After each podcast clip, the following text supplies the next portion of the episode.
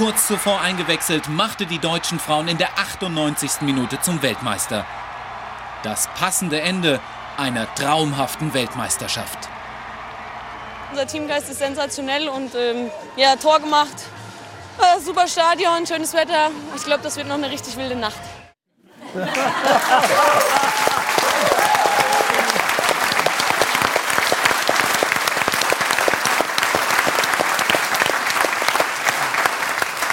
nie aufgeklärt worden ist, wie war denn die wilde Nacht? Oder hat ein Filmriss das, äh, die Erinnerung ein bisschen lediert? Das war sehr okay, würde ich sagen. äh, witzigerweise, äh, um gleich mal aufzuholen, bin ich ähm, äh, hier in der Nähe, Weißenhäuser Strand, gerade mit ganz vielen Mitspielerinnen von mir, mit den DFB Allstars am Weißenhäuser Strand. Und wir erleben die Momente gerade im Flashback und ich bin quasi wieder drin ähm, und es zeigt einfach, was für eine tolle Zeit wir gemeinsam hatten. Und natürlich spielt die Party da auch eine Rolle. Aber ich meine, das muss ich erst mal verstehen. Das Ganze war doch gegen Schweden Ja. in den Vereinigten Staaten vor Richtig. 20 Jahren. Wie sind Sie jetzt zu dem Strand gekommen, so schnell hier im Norden? Wir ähm, sind eingeladen, ehemalige Nationalspielerinnen und Spieler, dort gemeinsame Zeit zu verbringen. Und ähm, dort reden wir ganz viel über die unterbrochen. Gruppenlisse. Jetzt, da haben Sie unterbrochen gerade? Äh, Genau, den habe ich jetzt Mensch, der, unter- eine, der eine verzichtet auf ja. das Festival und äh, die andere auf das Gruppentreffen. Und das sind einfach äh, ganz, schöne, ganz schöne Erinnerungen. Die Zeit hat uns natürlich total geprägt, die wir gemeinsam äh, verbracht haben. Und wir sehen uns natürlich nicht mehr so häufig, aber ich merke einfach, 15 Jahre nicht gesehen teilweise. Und es ist, als hätten wir uns irgendwie gestern noch getroffen. Ach, das ist doch schön. Ja. Und, und alles andere als selbstverständlich. Ja, absolut. Aber ist es ja manchmal so, dass wenn Ereignisse passieren und man gefragt wird, was nimmst du mit, ja, das ist dann wie früher hat man in einer Dunkelkammer so äh, gesehen, wie so Fotos langsam sich entstanden sind.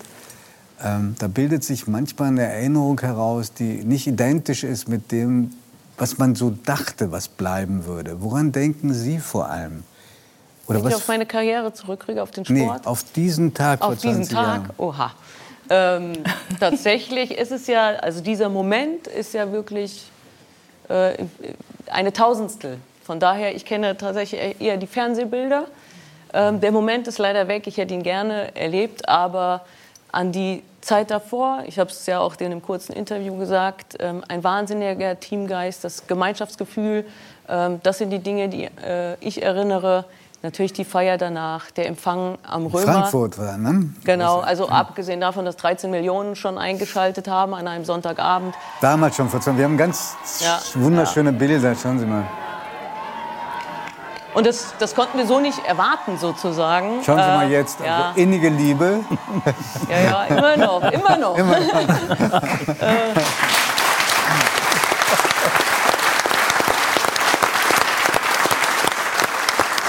War natürlich für den äh, Zeitpunkt oder für die Zeit eine wahnsinnige Aufmerksamkeit und es war ja wie so ein perfektes Puzzle, auch als Team, als Sportlerin, ähm, wo wirklich jeder so sein Ego zurückgestellt hat für diese 90 oder 120 Minuten.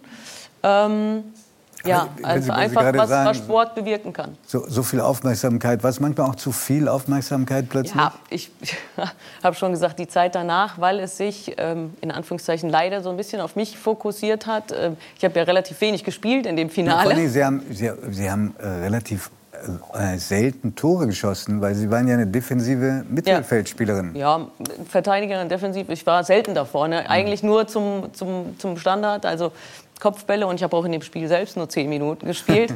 äh, hat sich natürlich äh, trotzdem medial relativ auf mich fokussiert, was natürlich den sowas- anderen nicht gerecht wurde. Ja, da wollte ich so fragen, haben Sie dann auch so etwas wie Neid gespürt? Ja, Neid. Ich, ich, ich habe natürlich schon Kolleginnen ähm, erlebt, die bestimmt gedacht haben, das hätte ich auch ähm, gerne erlebt oder ich habe doch vielleicht auch mehr geleistet, was durchaus auch an Minuten so war. Aber äh, ist ja auch in dem Moment völlig legitim. Es war sehr schwierig, die Medien zu steuern. Das kennen Sie ja wahrscheinlich. Äh, Ich konnte immer Ich? nur Nein. ich konnte immer nur sagen, äh, wir sind ein Team, ähm, aber das hat sich natürlich fokussiert und ich habe die erste Zeit äh, mehr oder weniger in Trance erlebt und bin da so mitgeschwommen. Ähm, aber habe durchaus natürlich schöne Momente noch in Erinnerung da am Römer, wir hatten unfassbar viel Spaß natürlich auch. Mhm. Und Sie sind dem Frauenfußball treu geblieben ja. als äh, Kommentatorin. Ähm, und Sie haben ein Buch geschrieben, gerade über das wir auch noch reden äh, werden. Sie wissen vielleicht, dass hier in dieser Runde ziemlich viele Fußballexperten sitzen. Gibt nur eigentlich, oder? Na, auch das. Jedenfalls Fans, aber wir haben auch einen hier sitzen, der begabt gewesen ist als Fußballer, jedenfalls als junger Fußballer, das ist Heinz Strunk. Naja, das hat mein, äh, hat mein Jugendtrainer äh, behauptet. Ob das, äh, ob das sich jemals äh, eingelöst hätte, das wage ich fast zu bezweifeln. Aber der soll doch gesagt haben, zweite Bundesliga schafft der Junge. Ja, ja, aber das, wie gesagt, mein Jugendtrainer, der. Äh und, und,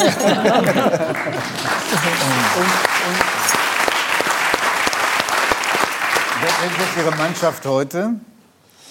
Och, ähm, also in, in, Hamburg ist es ja immer so, dass man zwischen HSV und St. Pauli. So ist es. Und ich komme ja aus Harburg und da ist man, da war man immer traditionell auf, äh, auf Seiten des HSV tatsächlich. Obwohl ich jetzt ganz nah am Millantor-Stadion lebe, aber irgendwie ist das. Ich bin jetzt kein großer Fan mehr, aber. Man muss auch leidensfähig sein, ne? Hm, Man muss auch leidensfähig, leidensfähig. sein. Muss man allerdings als Werder-Fan auch. Und wir haben hier einen ganz großen Werder-Fan, nämlich Brigitte Seebacher. Wir werden darüber auch noch reden. Aber was mich sehr interessieren würde, haben Sie jemals auch Frauenfußball geguckt? Nein. Warum? Also jetzt im Zuge der allgemeinen äh, Begeisterung kommt man gar nicht dran vorbei. Und das ist Aber gut so. Man konnte es ja nicht sehen, ne? Man konnte es nicht sehen. Ja, warum muss man alles sehen? Ich, es gibt Fragen, auf die es im Leben keine, keine Antwort gibt. Und der Beckstein, Sie als Fan vom FC äh, Nürnberg? Also wir haben ja eine Fußballmannschaft der Frauen, die besser ist als die der Männer, was in Nürnberg nicht so arg top, schwer ist. Top. Sehr gut und vorbereitet oder jetzt sind die, äh, ist, sind die, ist der Frauenfußball auch zu einer eigenen Abteilung im Verein geworden. Und in der kommenden Liga spielen die Frauen auch im Stadion, im äh, Max-Morlock-Stadion. Also jetzt beginnt hoffentlich da auch die große Öffentlichkeit, den Frauenfußball mit zu genießen. Und wann Sie mal übrigens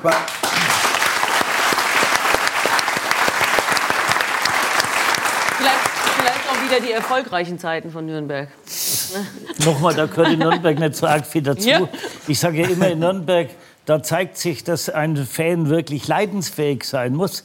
Bayern-Fan kann ja jeder sein, wenn man so große Erfolge hat. Aber, aber in, in, Nürnberg, wo man bis zum letzten Tag zittert, ob man in die dritte Liga absteigt, da, muss, da zeigt sich der Charakter, dass man Treue hat. Mhm.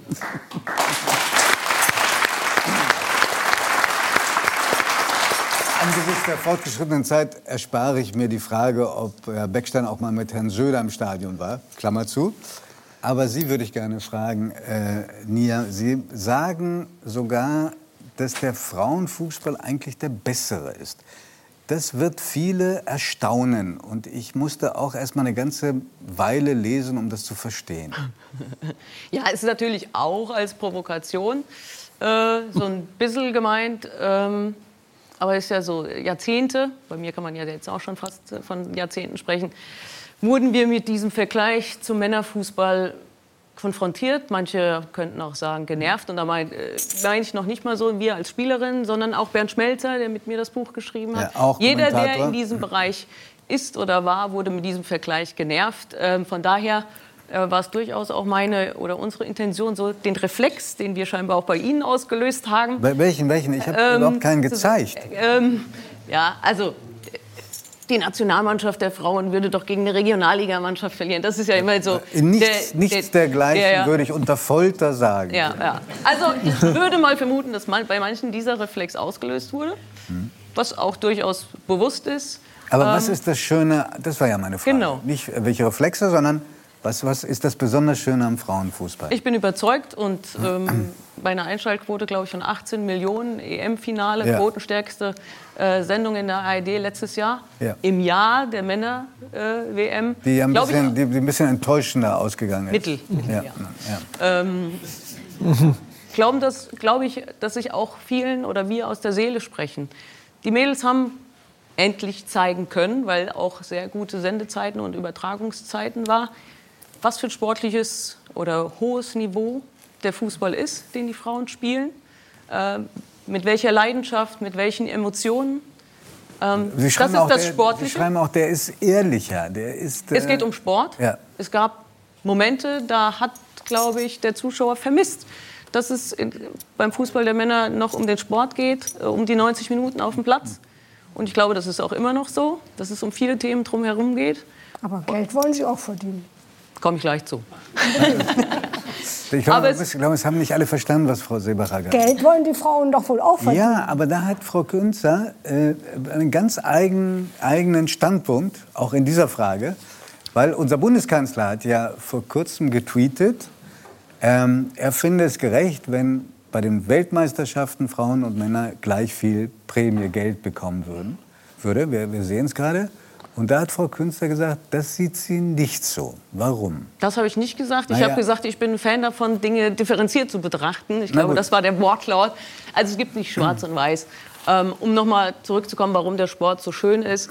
Ähm, auf dem Platz habe ich gesagt, sportlich überzeugen, mit Leidenschaft, mit Emotionen. Außerhalb des Platzes äh, zeigen sich die Frauen auch authentisch, nahbar, intelligent, würde ich sagen. Und zum Beispiel authentisch nahbar versucht jetzt die Nationalmannschaft der Männer, glaube ich, gerade so zurückzuholen, die Nähe zu den Fans äh, äh, wieder herzustellen. Das ist der Grund, warum ähm, viele Menschen mittlerweile den Fußball der Frauen schauen. Und, und nicht zu vergessen.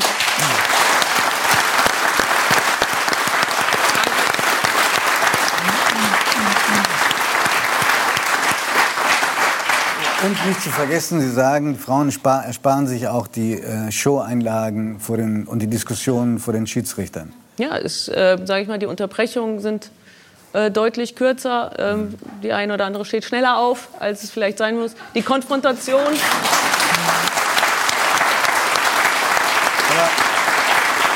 Also die Konfrontation mit dem Schiedsrichter, der Schiedsrichterin ist äh, deutlich anders als äh, vielleicht in anderen Sportarten. Mhm. Aber warum äh, sagen Sie, man muss das differenziert sein, wenn die Forderung kommt, äh, ähm, gleiche Prämien für Männer und Frauen?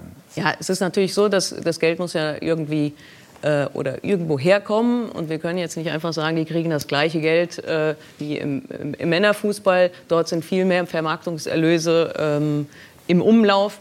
Ähm, deswegen hat sich zum Glück ja auch die äh, Diskussion eigentlich Richtung Equal Play ähm, verschoben, also gute, sehr gute Rahmenbedingungen äh, zu schaffen, dass zumindest ähm, Leistungssport betrieben werden kann, auch, weil ich kann nicht äh, professionell Fußball spielen und noch 20, 40 Stunden arbeiten gehen. Dann kann ich nicht meine beste Leistung erbringen. Das ist der Alltag nach wie vor, auch heute noch, wie zu Ihren Zeiten, dass sehr viele Spielerinnen noch eine andere äh, Erwerbs ja, wir haben zum Glück schon die Situation, dass die Nationalspielerinnen und äh, würde ich jetzt auch mal sagen von den äh, drei, vier Top-Clubs, also Wolfsburg vorneweg, Bayern München, es hat sich auch in die Lizenzvereine-Richtung entwickelt. Eintracht Frankfurt, Hoffenheim, dass die Bedingungen dort und auch, sage ich mal, das monatliche Einkommen so ist, dass sie zumindest zeitweise davon leben können, plus persönliche Sponsoren, aber es gibt in der ersten Liga immer noch eine große Spanne und da gibt es natürlich noch äh, Frauen, die nebenher arbeiten müssen, wollen. Ähm, da müssen die Rahmenbedingungen professioneller werden. Das muss durch natürlich äh, auch Erlöse ähm, ermöglicht werden. Die Liga muss professioneller werden. Grundsätzlich bin ich aber nicht, äh, sage ich mal, diejenige, die sagt, es müssen die Verhältnisse der Männer herrschen, sondern äh, viele, viele andere Sportarten haben äh, Sportlerinnen und Sportler haben es schwer, im Leistungssport sich finanziell abzusichern. Ich glaube, das ist der Vergleich, den wir suchen sollten. Und da äh, haben wir schon ein ganz gutes äh, Standing bei den Frauen. Ich glaube, darauf sollten wir uns konzentrieren, nicht immer diesen Vergleich äh, mit dem Männerfußball. Aber wir wollen Medaillen bei Olympischen Spielen, bei Weltmeisterschaften. Da müssen wir den Sportlerinnen und Sportlern natürlich auch die Rahmenbedingungen bieten. Mhm.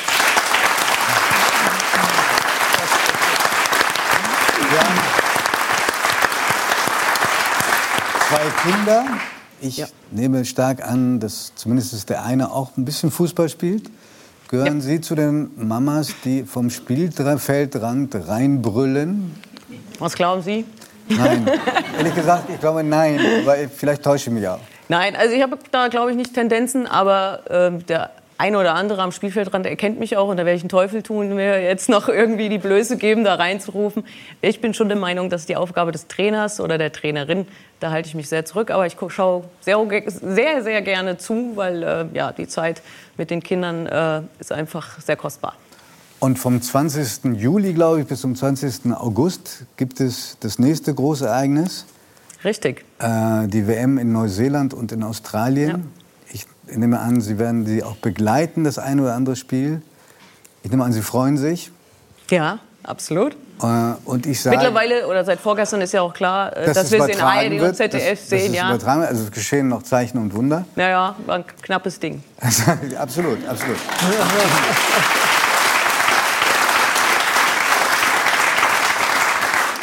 Und äh, würde ich Fußball spielen, ich fände es äh, ganz angemessen, wenn Sie vom Spielfeldrand reinbrüllen. Vielen Dank, Nia Künstler.